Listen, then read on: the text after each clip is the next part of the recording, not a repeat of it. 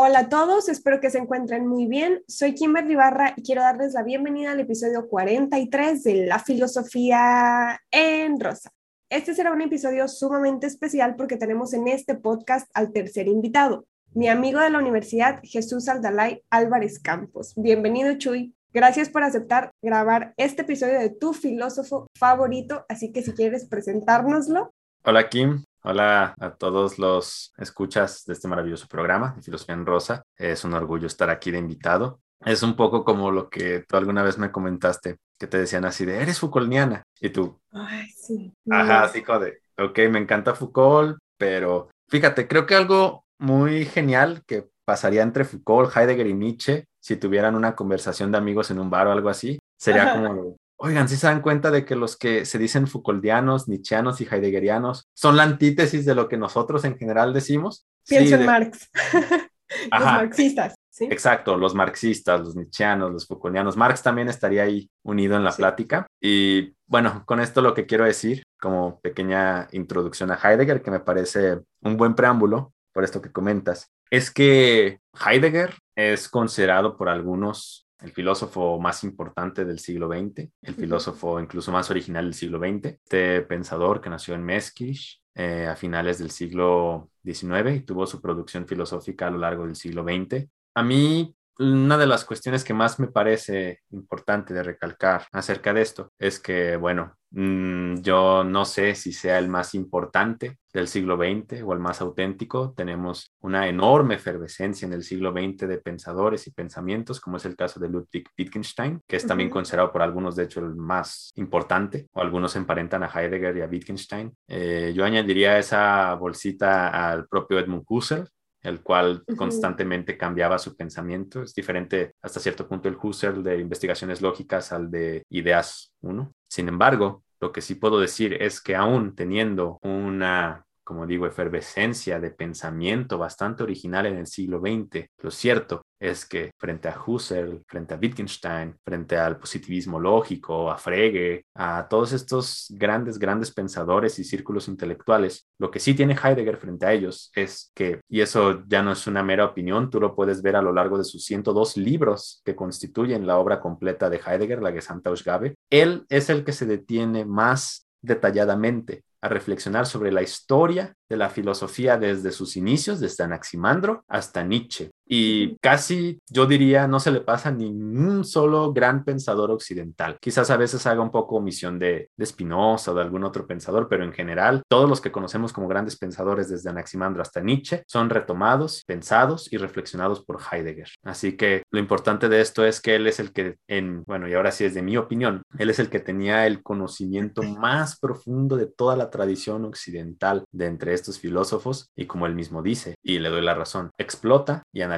las posibilidades no antes vistas por una tradición bastante congelada, atorada en la cuestión del sujeto y del objeto, y que no pone su mirada tan agudamente en toda la tradición del pensamiento occidental. En eso sí, Heidegger creo que es el más importante. Sí, o sea, sí lo hizo como muy notorio, ¿no? como vean, esto no hicieron en el pasado y es lo que se nos está exigiendo ahora. Y por eso, bueno, es una pregunta que tengo un poquito más hacia adelante, pero entonces ya sabemos de quién vamos a hablar. Martin Heidegger, filósofo alemán del siglo XX, y como acaban de escuchar, es considerado uno de los más importantes de esa época, si no es que el más importante, eh, dependiendo también de, de qué punto en la filosofía queremos hablar, ¿no? Porque si pensamos en política, yo pensaría también en Hannah Arendt, por ejemplo, o eh, hablando de la dominación, Michel Foucault. Entonces, como que cada filósofo tuvo su, su aporte en la historia, pero algo que sí le tenemos que reconocer a Heidegger, como lo acabas de decir, es que observó un recuento desde los presocráticos, que no se había hecho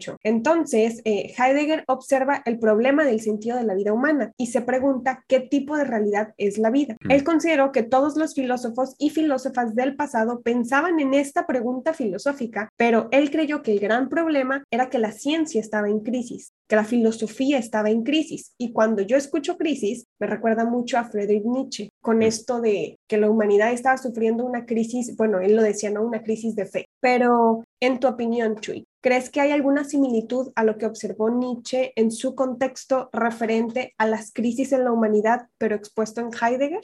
Por supuesto, eh, definitivamente. De hecho, Ya posteriormente hablaremos de temas más concretos como el Dasein, la historicidad, pero me voy a adelantar solo poquito y también voy a dar un contexto como más general acerca de Heidegger. Sucede algo bastante importante en el siglo XX, que a mí me parece que es es muy peculiar frente a otros siglos de la filosofía. Todos sus siglos han tenido a sus grandes pensadores, sus grandes sistemas, sus grandes destructores de sistemas. Pero lo que sucede en el siglo XX es que veníamos arrastrando, y en este aspecto es bastante nichano, como tú dices, esta fe, por así decirlo, en el progreso, en la ciencia, en el humano, en la razón, teníamos toda esta mitología bastante occidentalizada, por así decirlo, de que en algún momento vamos a llegar a una cúspide de la historia en donde iba a reinar el quehacer científico, nos íbamos a acordar entre la mera razón y no era arbitrario. Desde la ilustración, pasando por la revolución de la física con Galileo, Kepler, Copérnico, Newton, hasta el siglo XX, los avances que había tenido también incluso la química, las matemáticas, pues cómo no confiar en la razón humana, cómo no confiar en el progreso, cómo no confiar en la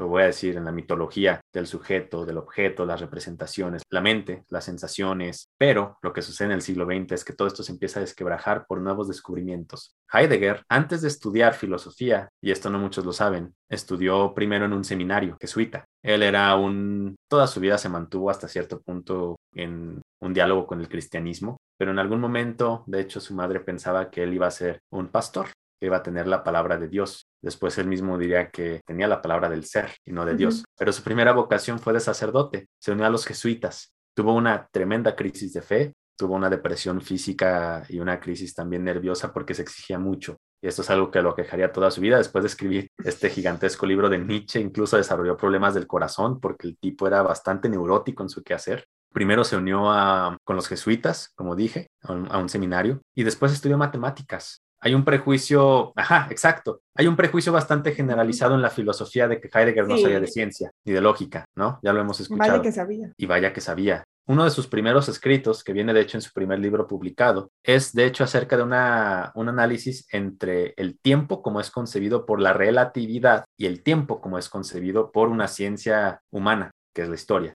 Heidegger estaba profundamente interesado en los descubrimientos de la relatividad que ponían entre paréntesis todos los otros fundamentos anteriores de la física y que después incluso veríamos aún más radicalmente estos cambios en la mecánica cuántica. Heidegger estaba al tanto de todos estos avances en la ciencia. La lógica también estaba empezando a tener una amplia evolución, en tanto que ya no se concebía como psicologismo. Hemos abandonado esta idea de que el principio de identidad es una parte constitutiva de la mente de cada humano. Ahí es cuando entra Brentano y Edmund Husserl, dos de sus grandes maestros intelectuales. Leyó a Brentano, aprendió directamente con Husserl. Había una renovación de la lógica, una renovación de la aritmética también desde Frege, en la física por la relatividad, en la química, en la biología, como te digo. Era una revolución, era una revolución de ciencias en el siglo pasado. Exacto. Por eso están en crisis las ciencias. Y no solo se ven las ciencias, tú puedes ver el panorama, por ejemplo, de la Alemania antes de la Primera Guerra Mundial y durante la Primera Guerra Mundial. Se tenía cierta sospecha, cierto sentido de sospecha. La misma literatura constantemente estaba empezando a, la literatura occidental, poner sus miras más, por ejemplo, con Dostoyevsky, eh, con el propio Tolstoy, que es más como existencialismo ruso,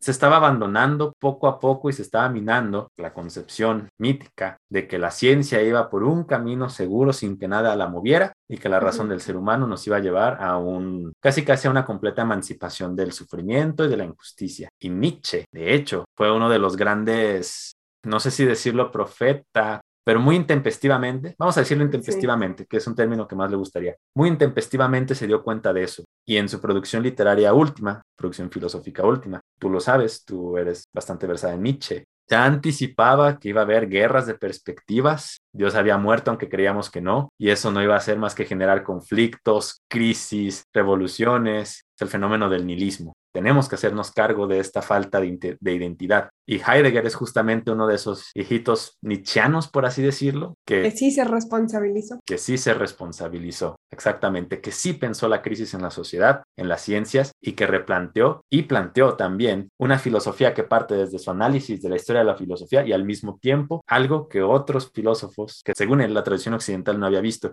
reiterar la pregunta por el sentido del ser. pero eso ya, ya vendrá un poco más adelante. Vamos para allá. Reiterar la pregunta por el sentido de ser. Antes de llegar ahí, la parte de la historicidad, porque comentabas que él vio la historia desde otra parte, ¿no? Él se preguntaba en cómo vemos la historia el día de hoy. Su objetivo era aprender de aprehensión, para los que solamente nos están escuchando, el sentido de la concepción histórica. ¿Por qué? Porque hay nuevos fenómenos que nos obligan a una revisión del pasado, mismo pasado que él va a estudiar y nos va a explicar, ¿no? esto está mal aquí porque en aquella época inició mal eh, desde esta concepción, ¿no? Es como tener idea de cómo se, se desata el nudo para, saber, no sé, una bola de estambre, hay que ir buscando y desencajando nudo por nudo y nos va a llevar a un principio. Siento que así podríamos ver como esa concepción del mundo que sí observó Heidegger, de cómo hemos visto la historia, de cómo la hemos escrito y según este filósofo necesitamos conocernos a nosotros mismos, necesitamos conocer el mundo en el que estamos, pero un conocimiento con conciencia. Eso me gustó muchísimo porque a muy pocos filósofos leemos con este concepto, ¿estás de acuerdo? Conciencia, porque es algo muy nuevo realmente. Bueno,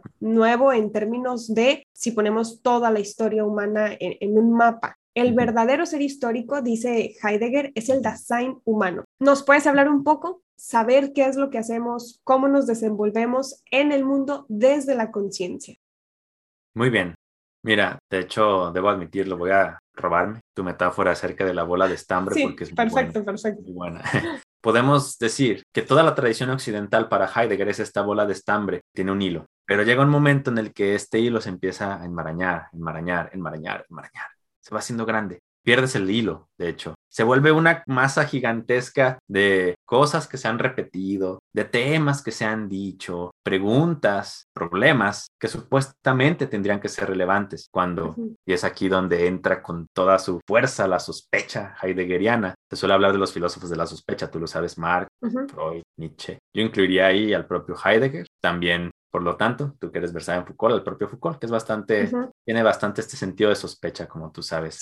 Ahí es cuando entra la sospecha heideggeriana y se pregunta, ¿realmente todo esto que decimos, que repetimos constantemente, como un ejemplo bien concreto, que el ser humano es un animal racional? ¿Sabemos qué es ser animal? ¿Sabemos qué es ser racional? ¿Qué es razón? ¿Qué es ser? Ahí está la pregunta fundamental. ¿Qué es ser? Esto va completamente ligado con el sentido del ser histórico. Parece que no, pero ahorita explicaremos cómo se va dando esto. Una de las mayores influencias de Heidegger, y de hecho no se hace tanto mención de esto, es Dilthey. Tiene una correspondencia maravillosa, muy, muy profunda. Vienen unos fragmentos de esta correspondencia en Ser y Tiempo con el conde de York. Lamentablemente esta correspondencia no está traducida, me parece, a ningún idioma, solo está en alemán. Así que lo que yo conozco del español es por Ser y Tiempo. Pero bueno, Dilthey quería desarrollar una hermenéutica no se asusten con el término hermenéutica, simple y llanamente significa el arte de la interpretación. Cuando nosotros estamos leyendo un libro y lo interpretamos, estamos haciendo hermenéutica. Dilte quería desarrollar una nueva forma de hermenéutica que interpretara, ¿qué? La vida misma.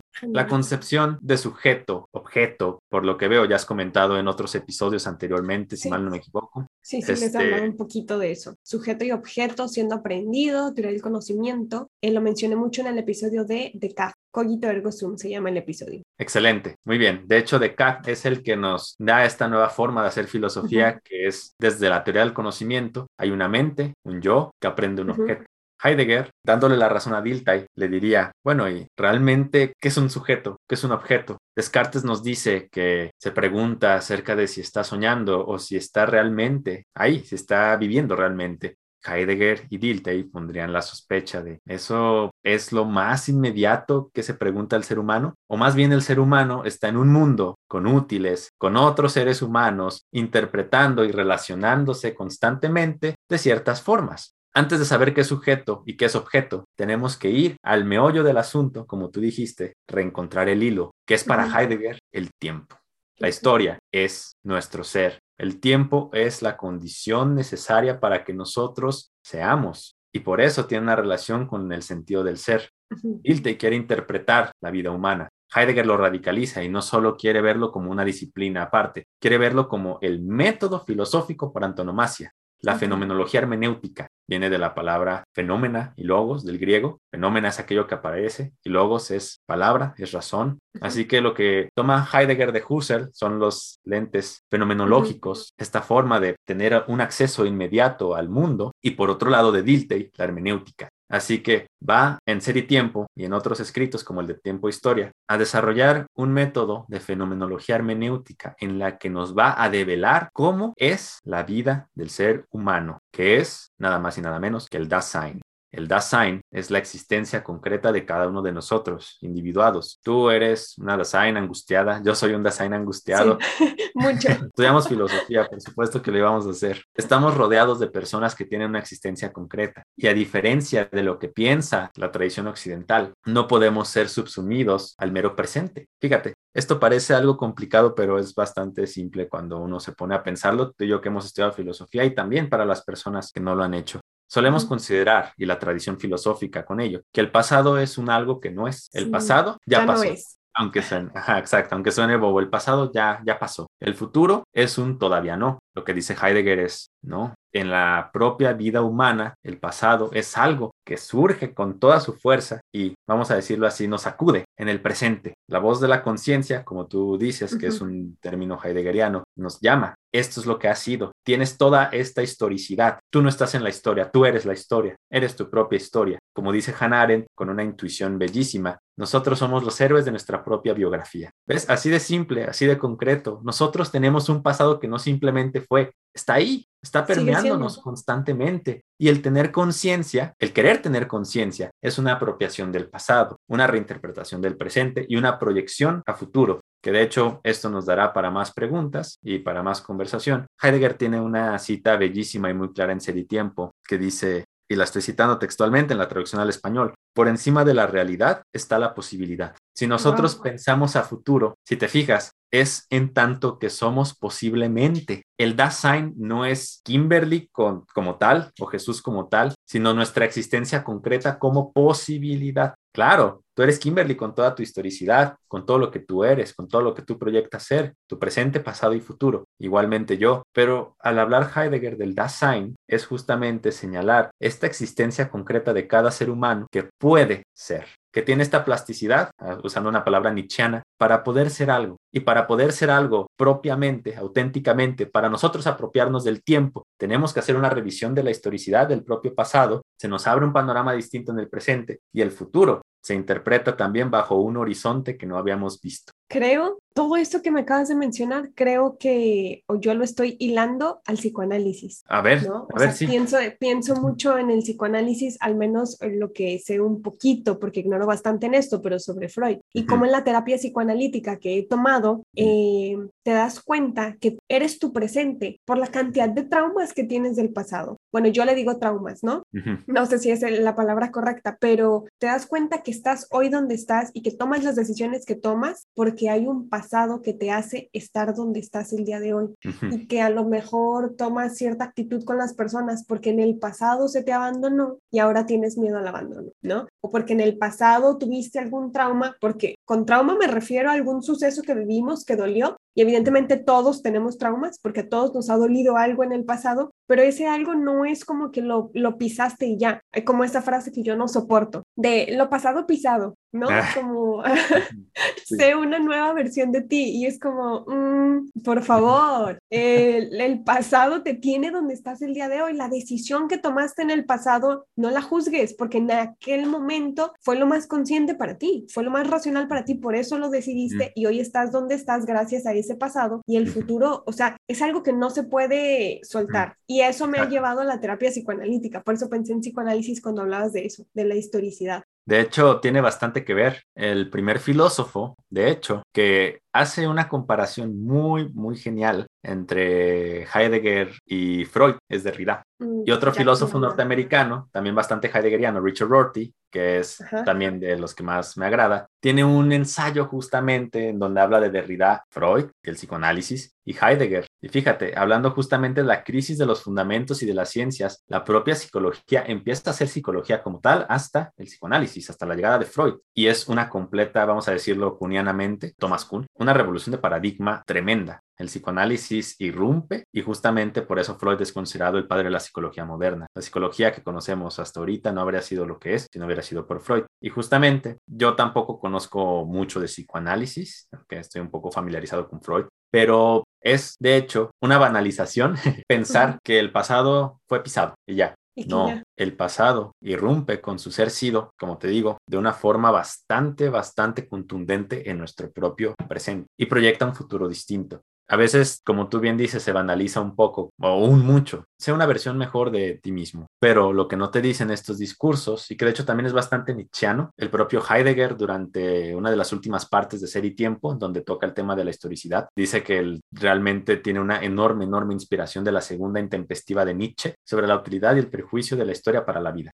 Y yo estoy de acuerdo con una maestra, Enriqueta, que de hecho el análisis de la historicidad de Heidegger partiendo de Dilthey, de hecho, es la segunda intempestiva de Nietzsche. de Nietzsche. Tenemos que hacernos cargo del pasado, no solo nosotros concretamente, sino el pasado, vamos a decirlo así, de la cultura, del propio país, de la tradición filosófica, que es lo que hace Heidegger, para poder tener un presente distinto. Si no, vamos a arrastrar constantemente el cadáver de un pasado que sigue sin comprenderse, que sigue siendo olvidado, que es de hecho para Heidegger la forma impropia o inauténtica del tiempo pasado, el olvido. Si estamos cegados ante este olvido, no vamos a poder hacer algo distinto con, el, con la situación en la que estamos presente de forma fáctica y por lo tanto nunca vamos a poder tener nuevas formas interpretativas que se proyecten al futuro. Acabo de pensar en una buena analogía. Pisar el pasado es como pisar ese. Y entonces, sí, ya lo pisaste, pero traes el mal olor en la suela. Ahí está en la suela todavía en tu presente. No hay manera de deslindarse del pasado. Y aparte, ¿por qué? O sea, ¿por qué se, se cree esa necesidad en los discursos de hoy? Y sabes por qué yo opino que eso se da. Y lo, lo mencionaba en el episodio sobre Kierkegaard, que fue el 41, se llama Miedo a la Angustia que nos da miedo estar angustiados. ¿Por qué nos da miedo estar angustiados? Estar angustiado es lo mejor que te puede pasar. Y aquí un paréntesis que quiero hacer. Cuando tú y yo nos conocimos, que fue en agosto de 2015, cuando entramos a primer semestre en la universidad, recuerdo que yo no sabía nada de filosofía, tú ya sabías muchas cosas que yo decía, wow, este niño es un genio, ¿no? Y hablabas mucho de Heidegger y de ser y tiempo, pero recuerdo que, que en una ocasión dijiste, soy un ser angustiado. y yo pensaba en aquel momento, pero la vida es tan bonita porque yo hice angustia. Hasta que ya te fui conociendo y, y aprendíamos, nos tocó exponer juntos al Doc Camille, ¿te acuerdas? Sí, claro. En clase con la doctora Keta. Y fue fenomenal. Para mí fue increíble porque dije, quiero ser una persona angustiada. Y a partir de ahí me metí tanto en la filosofía y dije en el episodio de Kierkegaard, soy una mujer sumamente angustiada y me considero una mujer sumamente angustiada. Sé que tú eres un hombre sumamente angustiado. Porque, quiere, porque la gente quiere huir de la angustia. Y, y eso me, me, parece que hace una referencia a Heidegger cuando leí la lectura que me diste de tiempo e historia y, y, vi una relación un poquito ahí de Kierkegaard. ¿Qué nos puedes decir sobre eso, de la angustia? Claro, tú estás familiarizada con los textos de Byung-Chul Han, ¿no? Sí, alguno que otro. Parece que me voy a desviar, pero de hecho mmm, haré todo lo posible por concretizarlo de la mejor manera, porque me parece importante esto. Y hablando justamente de la relevancia que tiene la filosofía, y de hecho lo concreto y claro que puede llegar a ser Heidegger frente a otros filósofos, que tú bien sabes, por ejemplo, que la gente lee del sujeto, del objeto, de las sensaciones, impresiones, de la lógica, y, y se abruma. Uh -huh. y, y justamente a veces de hecho, de manera justificada. Yo cuando leí un capítulo que nos dejaron acerca de la fenomenología del conocimiento en primer semestre, ¿te acuerdas? Sí. Eso nos dejó trauma a todos al parecer. Sí. Súper antiintuitivo, súper antifáctico. Bueno, lo que hace Heidegger, y de hecho menciona Byung-Chul Han por esto, es un análisis también de nuestra contemporaneidad lo que Heidegger era su contemporaneidad y que nos sigue persiguiendo a nosotros. De hecho, también probablemente nosotros somos culpables por no haber reflexionado en torno al pasado. Heidegger consideraba justamente que había un exceso de masificación en su tiempo. Nietzsche también, Kierkegaard uh -huh. también, y lo vemos ahorita con un filósofo contemporáneo que de hecho sigue escribiendo, sigue vivo, Byung-Chul Han. Pecamos de felicidad, pecamos de positividad, pecamos de consumo, en vez de detenernos ahora sí que a pensar filosóficamente, y de hecho el pensamiento no solo es razonar, sino realmente detenerse en términos socráticos a pensar acerca de uno mismo y de su entorno, ¿qué, qué es eso de la angustia? ¿Qué es eso de la tristeza, el enojo? Queremos estar felices todo el tiempo, queremos consumir todo el tiempo. Nos compramos libros de autoayuda, son de los más vendidos a nivel sí. mundial, porque como tú dices, la gente no quiere estar angustiada, pero para Heidegger, para Kierkegaard, la angustia tiene una preeminencia tremenda y en ese aspecto tiene toda la influencia de Kierkegaard, este Heidegger. porque la angustia es la disposición afectiva, el sentimiento, que nos mantiene en una posición distinta para con el mundo, los otros y nosotros mismos. Heidegger en Ser y Tiempo le dedica una amplia sección a hablar de Das Mann, el C. Fíjate, es en español y en alemán bastante parecido. Es, vamos a decirlo así, el ser del, se dice que esto está bien, se dice que debes ser feliz, se dice que tienes que ser productivo, apelando a Byung-Chul Han de nuevo. Sí. Es la forma de masificación que constantemente nos hace caer, y eso lo dice Heidegger, a estar perdido en las concupiscencias de la vida, que en este caso es el consumo, la tecnificación. Retomando a Nietzsche, somos animales del instante. Nos mantenemos constantemente entretenidos, hablando de temas que ni siquiera sabemos, pero que creemos saber, y repetimos prejuicios, los prejuicios de nuestra familia, los prejuicios de los medios de comunicación, de las redes sociales, de los libros de autoayuda. ¿A qué voy con todo esto? Es la angustia la que nos hace detenernos por un momento, dejar de sentirnos hospitalarios en este mundo que nos da certezas, que el ser del se dice nos da certezas y hace que el mundo deje de tener sus, vamos a decirlo así, su fachada común y corriente que nos hace sentir tranquilos para empezar a querer tener conciencia de que solemos repetir discursos que se nos imponen lo que nosotros creemos ser no es más que el entramado de creencias y de prejuicios que los otros nos dicen que está bien. Como ya dije antes, sé feliz, sé productivo, sé un buen hombre, sé una buena mujer, etcétera, etcétera, etcétera. Así que la angustia es aquello que nos pone en una posición de acallarnos, acallar las habladurías del mundo y de los otros. Y en el silencio, saber que somos mera posibilidad como comentábamos anteriormente, sí, este, ah, una nueva versión de ti mismo y todos estos discursos banales que te omiten el, el pequeño detalle de que te vas a morir, de que yo me voy a morir, de que todo lo que amamos ajá, y conocemos va a morir. Es en la angustia, en este proyectarse al futuro calladamente, en el que podemos tener conciencia de que hemos rehuido al pensamiento de la muerte. Somos culpables, y así lo dice Heidegger, la conciencia nos dice, eres culpable de rehuir constantemente a la responsabilidad existencial de hacer algo con tu tiempo, porque eres un ser finito. Antes de hablar de la eternidad, de primeras causas, de sustancias, de sujeto, objeto, principio fundamental del conocimiento, mente, está nuestra finitud. Está el hecho de que somos seres arrojados sin ningún porqué en un mundo que constantemente es hostil, aunque no queramos aceptar ni ponernos a pensar que de hecho es bastante incierto. Como dice Heidegger, somos un fundamento negativo en tanto que nosotros no elegimos ser. Somos, estamos aventados al mundo y nadie nos dice para dónde ir. Nunca hay un manual de instrucciones que nos diga cómo ser un buen ser humano.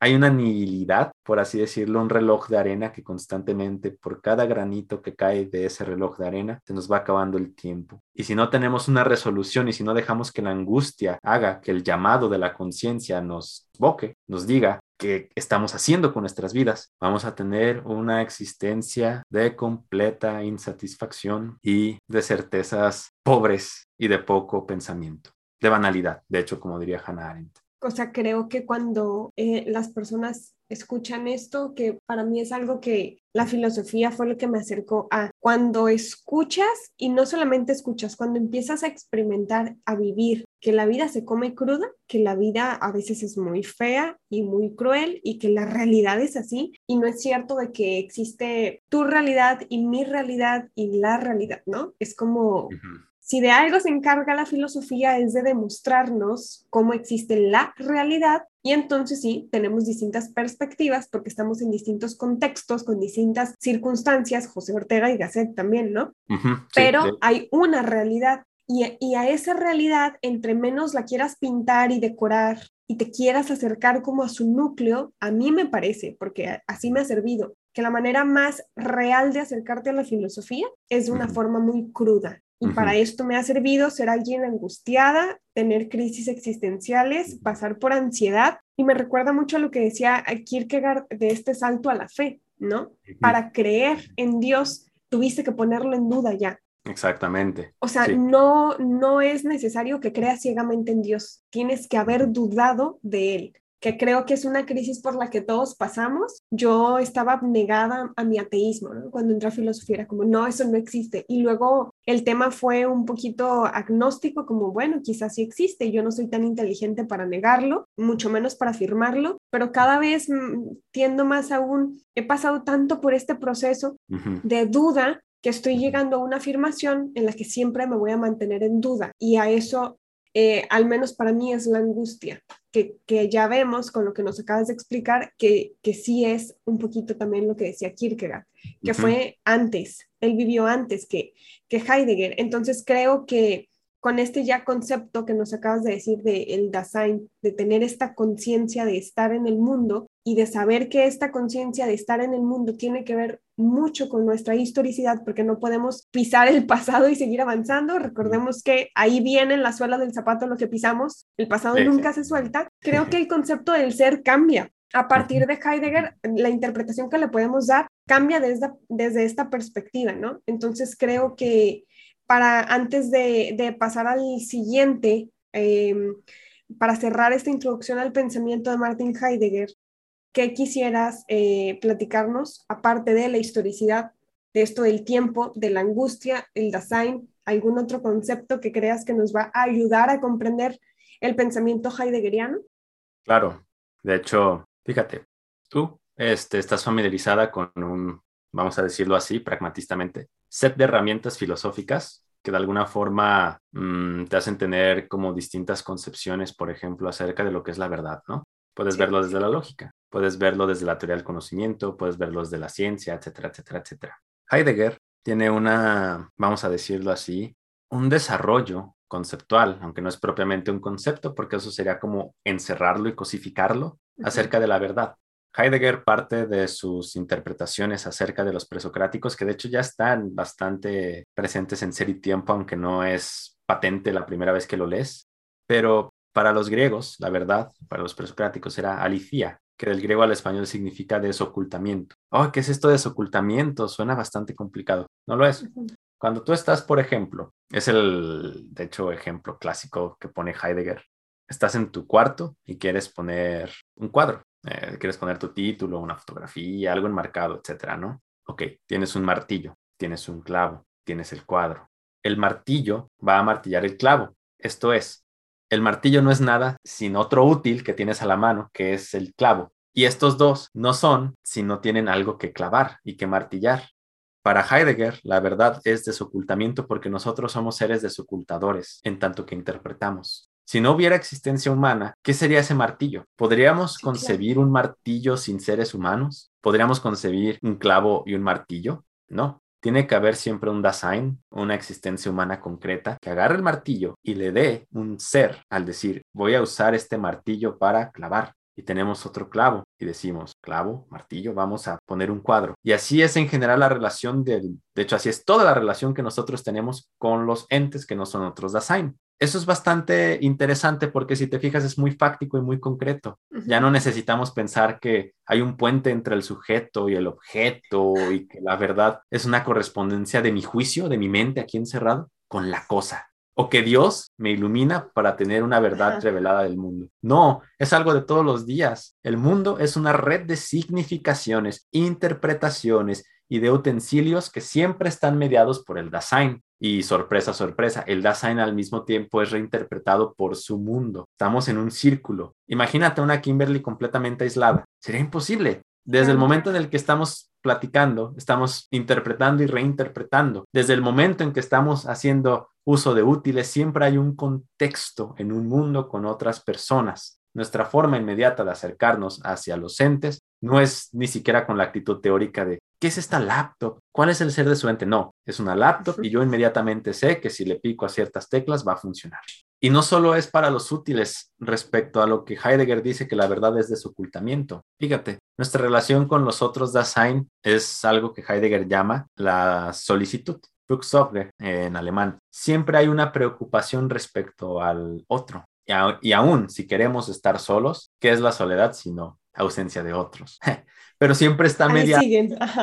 Exacto, siempre está mediado por otros seres humanos. Nosotros interpretamos a los otros seres humanos y ellos nos interpretan a nosotros. Y está toda esta carga de historicidad y toda esta carga de temporalidad, pasado, presente y futuro, en nuestras relaciones. Para Heidegger, de hecho, el lenguaje estaba temporizado o tenía su énfasis principal en el presente. No solo en el presente, siempre está el pasado, presente y futuro en juego. Pero el lenguaje, de hecho, es aquello que nos hace desocultar al mundo, al otro, a nosotros mismos e igualmente. el silencio es una forma de discurso, aunque sea en silencio. Ese es el verdadero giro lingüístico, en mi opinión, que sí da Heidegger, por ejemplo, y que a veces se dice que algunos filósofos como los del positivismo lógico dan, pero en mi opinión este, siguen embarcados en cuestiones metafísicas de cuál es el fundamento del lenguaje, cómo puedo tender un puente entre el lenguaje y el mundo. Para Heidegger es, ya estás aventado al mundo, ya fácticamente eres la historia, no es que interpretes en la vida, es que tu vida es interpretada. Ya estás aquí, Exacto. Exactamente, exactamente. Y es una de las cuestiones, de hecho, en las que más hace énfasis Heidegger, no solo en Ser y Tiempo, a lo largo de toda su obra. Si hablamos, por ejemplo, del ser, que tampoco es un concepto, pero Heidegger, de hecho, intenta tematizarlo a lo largo de toda su obra. Él se decía el filósofo del ser. Tú sabes que tiene esta frase a veces un poco enigmática de el lenguaje es la casa del ser y el humano es su pastor. Eh, más allá de las metáforas un poco campestres que le encantó usar a Heidegger, lo cierto es que justamente el ser se da en tanto a que nosotros hablamos. A diferencia de lo que piensa toda la tradición filosófica, no hablamos porque somos racionales, porque pensamos, no, pensamos porque hablamos. No hay pensamiento que no esté inscrito en un círculo de interpretación determinado por el tiempo, para los presocráticos el ser fue concebido como naturaleza, physis, para los latinos como natura naturans, para los modernos como representación, para Nietzsche como voluntad de poder. Heidegger lo que hace es poner entre paréntesis todas estas acepciones de ser y él más que ofrecernos una, simplemente hacernos dar cuenta de que el ser es en tanto posibilidad. No lo podemos cosificar porque ya desde ese momento estamos eh, haciendo la bola de estambre aún más grande. Si lo dejamos en su horizonte interpretativo como mera posibilidad, entonces el ser se manifiesta a través de nosotros a lo largo de la historia. Y Heidegger lo que hace es decir, la metafísica lo ha interpretado de esta forma, pero no ha puesto su énfasis en el tiempo. Yo al poner el énfasis, el énfasis perdón, en el tiempo y darle dinamicidad, y darle facticidad y retomar esta cuestión siempre cambiante y fluida, ahora sí que de la vida y de todo lo que existe, podemos prepararnos para pensar no metafísicamente hablando y tener un pensamiento que parta de la vida misma, para la vida misma, siempre interpretándose y por lo tanto siempre cambiante. Deshizo la bola de nudos. Probablemente no deshizo todos los nudos, pero al menos sí, ¿no? Como ya están en este orden y ya sabes cómo eh, empezar a, a, desenudar. Y se empieza por el inicio, mm, que parece redundante, ¿no? Pero ahí está el problema. Y entre más consciente entonces seas de, de tu Dasein, de, de tu propio ser con conciencia del tiempo y de las posibilidades que hay, porque puede ser hoy, pero puedes ya no ser, ¿no? Cuando se termina esto con la muerte, entonces vas a poder ir resolviendo problemas, ¿cierto? Exactamente. interesante. Y de hecho, fíjate qué bueno que mencionas esto, porque, eh, por ejemplo, Richard Rorty, tengo entendido que también Einstein y Quine en algún momento incluso lo llega a plantear. Hablan de la filosofía a veces como terapia, en tanto a no te vas a poner a resolver problemas, vas a preguntar primero, ¿es esto un problema? Y de hecho, Este, ligándolo con lo del psicoanálisis, a mí me gusta pensar, a Heidegger no le gustaría porque se le haría antiortodoxo, pero por otro lado, si nos ponemos más derridarianamente hablando, sí le doy la razón al filósofo francés Derrida en este aspecto. Me gusta decir que Heidegger hace una, una terapia de Occidente. Ves su origen, vamos a decirlo, ves sus traumas, ve cómo empiezan los nudos. Y no es ni siquiera, como tú dices, que te vaya a dar el hilo tal cual es, porque eso sería volver a las mismas usanzas, a los traumas de Occidente. No. Exacto. Pero así como el psicoanálisis se fija en la infancia de un individuo y va desembrollando los nudos, Heidegger va hasta la infancia del pensamiento filosófico occidental, los presocráticos, y va analizando cuáles son estos traumas, estos discursos, estas cuestiones que se siguen repitiendo, así como uno mismo se repite discursos constantemente, que es aquello que se sigue repitiendo y que ni siquiera se tiene conciencia de que se repite. Que es que es lo peor y que yo siento que esa repetición que hacemos de patrones o de comportamiento, o lo veo mucho en la gente que se está reproduciendo, ¿no? Que como repite, repite eso, es justamente por la inconsciencia de se, a veces se repite o repetimos mucho de lo que se nos ha hecho eh, con los traumas o en el pasado, porque somos inconscientes de ese pasado, porque pensamos que lo pisamos y quisimos avanzar, ¿no? En una inconsciencia. Entonces eso parece que estamos dando un, como una recomendación de tomen terapia psicoanalítica. pero, pero sí, se va, se va uniendo. Al final de cuentas, yo creo que la filosofía y el psicoanálisis tienen una unión ahí, son como hermanas. a mi parecer. O será que mi roomie está estudiando psicoanálisis y yo veo mucha relación, pero no, mira, porque platico contigo y platico con mis amigos y amigas de filosofía y sí, al final está como muy unido, ¿no? Más el psicoanálisis, me parece a mí, que la psicología en, antes del psicoanálisis. Pero claro, esto va a opiniones. Sí, claro, definitivamente. Son opiniones, hay una historicidad de parte de cada uno de nosotros. Me gustaría ligarlo de forma muy rápida eh, con dos cuestiones acerca, en primer lugar, de la reproducción. Hay un filósofo noruego que se, llama, se llamaba Sapfe. Eh, no sé por qué todavía su obra de, sobre la tragedia no está traducida. Bueno, supongo que no hay muchos que sepan noruego. Quizás yo podría ser el que lo vaya a hacer. No lo sé, no lo sé, no quiero comprometerme de ninguna forma, pero tiene este pequeño ensayo que se llama El último Mesías, muy heideggeriano, en donde hace también una intersección entre Freud y Heidegger, quizás no tan explícita como lo hace Derrida, pero partiendo de estos dos pensadores, dice justamente que toda la cultura y todas las creaciones y logros de la sociedad no es más que una huida ante la muerte. Así que su solución ante este problema es el antinatalismo radical, que dejemos de reproducirnos, porque la única forma de interiorizar la muerte de una forma, vamos a decirlo así, con todas sus implicaciones. Bueno, nada más que queda ahí la cuestión. Está, está muy interesante, de hecho, la analogía entre... A quien sepa noruego, que se vaya a leer esa obra. Porfis, ahí, se lo encargamos. Y nos la, y nos la traduce. Para cerrar, esta, para cerrar esta introducción al pensamiento de Martin Heidegger, ¿tú qué opinas que puede ser una forma prudente de lograr hacer práctica en el mundo con la teoría que tenemos? Eh, ¿De qué forma podríamos hacer un poquito, aunque no estemos muy involucrados en la filosofía y en la teoría de los intelectuales, pero tratar de hacer la vida eh, práctica un poquito más, no te diré que fácil o feliz, no, no, no, pero sí más angustiada? Preguntarnos más, buscar en nuestra historia, buscar en nuestro pasado para hacer un poquito de praxis con la Lexis. Mira, esto es una pregunta muy interesante y de hecho creo que estamos en un buen momento filosóficamente, incluso quizás existencialmente hablando, para asumir esto que Heidegger decía, en primer lugar porque ya se publicaron casi todas sus obras y en segundo lugar por ya la lejanía y al mismo tiempo la cercanía que tenemos con el propio Heidegger. Siempre hemos creído y siempre se nos ha dicho, y ahorita se sigue diciendo bastante y por eso es urgente, que existe una diferencia radical entre la teoría y la práctica, entre la lexis y la praxis. Heidegger dice que esa es una distinción metafísica, que no hay una distinción verdadera entre teoría y práctica. Hace una observación sobre Marx sobre esta frase que todos conocemos acerca de los filósofos se han encargado de interpretar el mundo, ahora es momento de cambiarlo. Heidegger, haciendo uso de esa frase en una entrevista, dice que desde el momento en el que interpretas el mundo estás cambiándolo de alguna forma. Claro. Siempre que hay una interpretación hay una práctica. El propio pensamiento para Heidegger, Denken, es una práctica es una práctica que se agota en sí misma, pero no deja de ser una práctica. Ser y tiempo, de hecho, es un libro que, retomando lo de Aristóteles, si te pones a pensarlo, no simplemente teoriza sobre, sobre el martillo,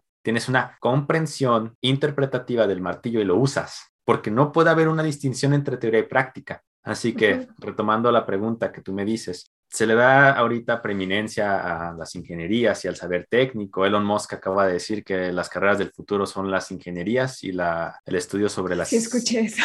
sobre las inteligencias artificiales, ¿no? Pero es que por más práctico que sea un conocimiento, siempre hay una teoría de por medio. Y es lo que Heidegger nos dice. Siempre hay una carga teórica en eso. La gran cuestión y lo urgente de Heidegger, sin decir que hay una ética explícita en Ser y Tiempo, aunque hay algunos, como este autor del que te he hablado, Jesús Adrián Escudero, que vamos, no dice que Ser y Tiempo es una ética, pero sí dice que tiene influencia de la ética griega del cuidado de sí, la tradición del cuidado de sí. Si le hacemos caso a Escudero, siendo prudentes con Heidegger, porque Heidegger constantemente pedía que fuéramos prudentes con su trabajo, yo digo que lo que más nos da que pensar de Heidegger actualmente es justamente que no hay una distinción entre teoría y praxis. Tenemos que hacernos conscientes de cuál es la teoría que va implícita a una práctica, que para Heidegger, de hecho, poner en una cumbre el pensamiento calculador es lo que ha llevado a la explotación desmedida del planeta Tierra. Así que Ser y Tiempo nos invita a replantear nuestra propia finitud, incluso en nuestros discursos, cuáles son los discursos que sustentan este tipo de prácticas para podernos hacer conscientes de ellos y quizás dar un salto del pensamiento a una forma nueva de interpretar nuestra relación con el mundo y con los otros.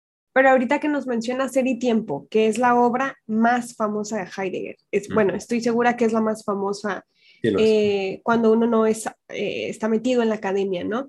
¿Cómo podemos acercarnos al pensamiento de Heidegger si jamás lo hemos leído? Pero recomiendas empezar con Ser y Tiempo, empezar a leer a otros intérpretes, o irnos directo a Heidegger, qué hay que conocer antes de leer a Heidegger. Y te lo pregunto para la audiencia que nos escucha, porque ya ves cómo está Nietzsche de malinterpretado. Ah, sí. Nietzsche me parece, y me atrevo a decirlo, que es el filósofo o uno de los filósofos más malinterpretados en la actualidad, porque luego agarran cualquier obra de Nietzsche, no digamos el anticristo, y leen el anticristo pensando que eso es Nietzsche. Cuando yo doy mis clases de introducción, mis cursos, siempre digo, es el último libro que hay que leer, de los últimos, porque Nietzsche lo escribe ya en, su, en sus últimos momentos y hay que conocer toda la vida primero del autor y conocer cómo iba cambiando su pensamiento en su escritura. Por eso te lo pregunto con Heidegger. ¿Por dónde hay que empezar a leer a Heidegger, según tú? Yo pienso que para tanto los que estudian filosofía como los que no estudian filosofía, hay un documental muy bueno de la BBC, de hecho, se llama Humano demasiado humano. Son tres partes. Nietzsche, Heidegger y Sartre. Y yo recomiendo que si tienen tiempo vean las tres partes, porque de hecho Nietzsche, Heidegger y Sartre mantienen una relación bastante interesante entre los tres. En el caso de Sartre y Heidegger, un poco, de, un, poco difícil, un poco de relación tóxica. ya verán por qué. Los invito a que si quieren adentrarse de una forma muy panorámica al contexto, vida y obra de Heidegger, vean ese documental, que es la segunda parte, reitero, de Humano demasiado humano, dura como 40 minutos. Es buenísimo y te contextualiza bastante bien. Ahora, si quieren leer acerca de Ser y Tiempo y quieren empezar con algún intérprete, que yo lo que hago generalmente es ir al autor mismo, intérprete, autor mismo, intérprete. Intento juntarlos, que luego no me quiero quedar solo con lo que dice el intérprete. El intérprete. Pero bueno, no es por hacerle propaganda tal cual, no estoy patrocinado, pero sí. ojalá hubiera patrocinio este aquí, pero no. Ojalá hubiera patrocinios aquí definitivamente. Un autor que me parece clarísimo y este sí va a ser un juicio bastante personal, pero creo que es de los intérpretes más importantes ahorita de Heidegger. Es el español Jesús Adrián Escudero. Tiene este libro. Guía, de, lectura de Ser y Tiempo. Ese. Son dos volúmenes. Se los recomiendo encarecidamente. Tiene cuadros conceptuales, tiene artículos que él ha escrito. Tiene uno que a mí me encanta y me parece de lo más introductorio y de hecho de lo más claro que se ha escrito sobre Heidegger, que es Heidegger y la tradición del cuidado de sí que viene ahí incluido. Así que yo les recomiendo que lo lean. Y si quieren empezar con Heidegger, mi recomendación es Tiempo e Historia de Trota. El que yo leí. el que tú leíste exactamente la segunda lección. Esto, va a ser, esto es de hecho bastante poco ortodoxo, pero ¿qué significa pensar que es una de sus obras más tardías? Es clarísimo, es contundente, es bello, bastante socrático, de hecho. Como dice el propio Heidegger, suele dividirse su, mi obra en dos, primero y segundo. Admito esa distinción sí y solo sí, lo ven como un círculo. Leen del primero, de las primeras obras, para entender las obras tardías y leen las obras tardías para entender las primeras obras. Así que lo genial de qué significa pensar justamente es que me parece que condensa muchísimas reflexiones que tiene Heidegger desde ser y tiempo. Y por otro lado, te da una panorámica mucho más, vamos a decirlo así, de un Heidegger mucho más maduro del proyecto de ser y tiempo. Así que recomendaría Tiempo Historia, sus primeras obras. ¿Qué significa pensar? Es un libro cortito y bastante claro. Y solo así pueden adentrarse a Ser y Tiempo. En la traducción de Jorge Rivera, no en la de José Gauss. Jorge Rivera. Perfecto. Igual si quieren mejorar la bibliografía, me mandan un mensaje en redes sociales y yo lo voy a tener anotado o le pregunto a Chuy y ya tú me dices y yo les aviso. Pues Muchas gracias, Chuy, por todas las explicaciones que nos has dado hoy. Estuvo muy padre conocer a este filósofo. Como sabes, yo no lo conocía para nada como lo acabo de conocer ahorita. No me fui. Bueno, hemos de decir tú y yo, porque ya lo hemos comentado, que Heidegger, que es uno de los filósofos que más has leído, Michel Foucault, que es uno de los filósofos que yo más he leído, Nietzsche, que lo hemos leído los dos, no, es un no son filósofos que nos enseñen en la licenciatura. Al menos tú y yo no los vimos durante la licenciatura. Entonces, de repente, si nos pueden escuchar eh, como con mucho gusto hacia estos filósofos, o, yo de repente en el podcast expongo filósofos muy contemporáneos, es porque me ha tocado leerlos de manera particular, no con una guía académica, porque en la escuela, al menos en la Universidad de Guadalajara, que fue donde nosotros estudiamos, se nos enseñan más, pues, la filosofía de Occidente, ¿no? Los presocráticos, los clásicos, los medievales, como que una revisión muy, pues, general de la filosofía occidental. Se entiende, aparte tú y yo hicimos la carrera rapidísimo, como que lo que queríamos era eh, escribir nuestra tesis, ¿no? Y al final, Chuy, tú escribiste una tesis de Heidegger, yo escribí una tesis de Michel Foucault, y curiosamente no los vimos en la escuela, pero decidimos escribir más o menos sobre ellos. y es porque nos ha tocado leerlos aparte. Entonces, esto es como un ejemplo de que pueden leer a estos autores sin estar estudiando filosofía. Claro que a veces es difícil, la filosofía no es nada fácil de entender muchas veces, pero creo que todo es de paciencia, ¿verdad? Sentarse, tener paciencia y leer y releer y releer las páginas hasta que vamos comprendiendo. Muy socráticamente hablando, y de hecho a mí Heidegger me parece un filósofo bastante socrático. Nunca te da una respuesta contundente, pero sí te llena de preguntas. Y hablando de la paciencia, el ejercicio filosófico de hecho es de paciencia. El pensamiento, las lecturas, siempre es más que tener una meta concreta a donde llegar, es más bien, como el propio Heidegger decía, senderos, caminos de bosque, caminos que te van conduciendo o bien a un claro, que quizás te deja más confundido, o bien te pierdas en la completa maleza y en los árboles y en las montañas de algún bosque que no esperabas encontrar, pero está ahí. Y vaya que es una experiencia el camino más que llegar a ese lugar. Sí, pues bueno, muchísimas gracias. De verdad te agradezco que hayas eh, aceptado mi invitación para platicar de este gran filósofo que no me habría atrevido a hablar yo sola. Era muchísimo mejor invitarte a ti porque eres la persona que conozco que más sabe sobre Heidegger porque has leído muchísimo sobre él. Espero que te haya gustado venir. Muchas Me encantó. gracias. Muchísimas gracias a ti, Kimberly. Gracias, gracias. Oigan, y les quiero mencionar, Chuy está eh, creando un curso de introducción a Heidegger y como pudieron notarlo, sabe bastante sobre este tema, está bastante letrado en este filósofo, ¿cierto? Entonces, si quieren tomar el curso que va a empezar como por en 2022, ¿verdad? Va a estar los primeros meses de 2022. Le pueden escribir un correo a Jesúsismo, todo junto, como Jesúsismo, 97 arroba gmail.com. Perfecto. O me pueden preguntar a mí, que me, me, mandan un mensaje en redes sociales con el nombre del canal y me dicen cómo, oye, quiero tomar el curso de Heidegger. Yo les mando la información para que tengan contacto directo con Jesús y entonces ya él les explicará y se pondrán de acuerdo si les interesa, que de verdad es una muy buena guía para que, para que conozcan a este autor. Pues por ahora nos despedimos. Muchísimas gracias por venir. Espero que a todos les haya gustado el episodio que les haya gustado conocer a Heidegger si no lo conocían y saben que pronto va a haber un nuevo episodio con un nuevo filósofo o filósofa para platicarles la filosofía como a mí me gusta. Yo soy Kimberly Barra. Jesús, muchísimas, muchísimas gracias Kimberly de nuevo. Estoy encantado. Muchas gracias. Muchas gracias a ti. Vuelves, vuelves pronto, te vuelvo a invitar. Sí, por favor. Y esto fue la filosofía en rosa.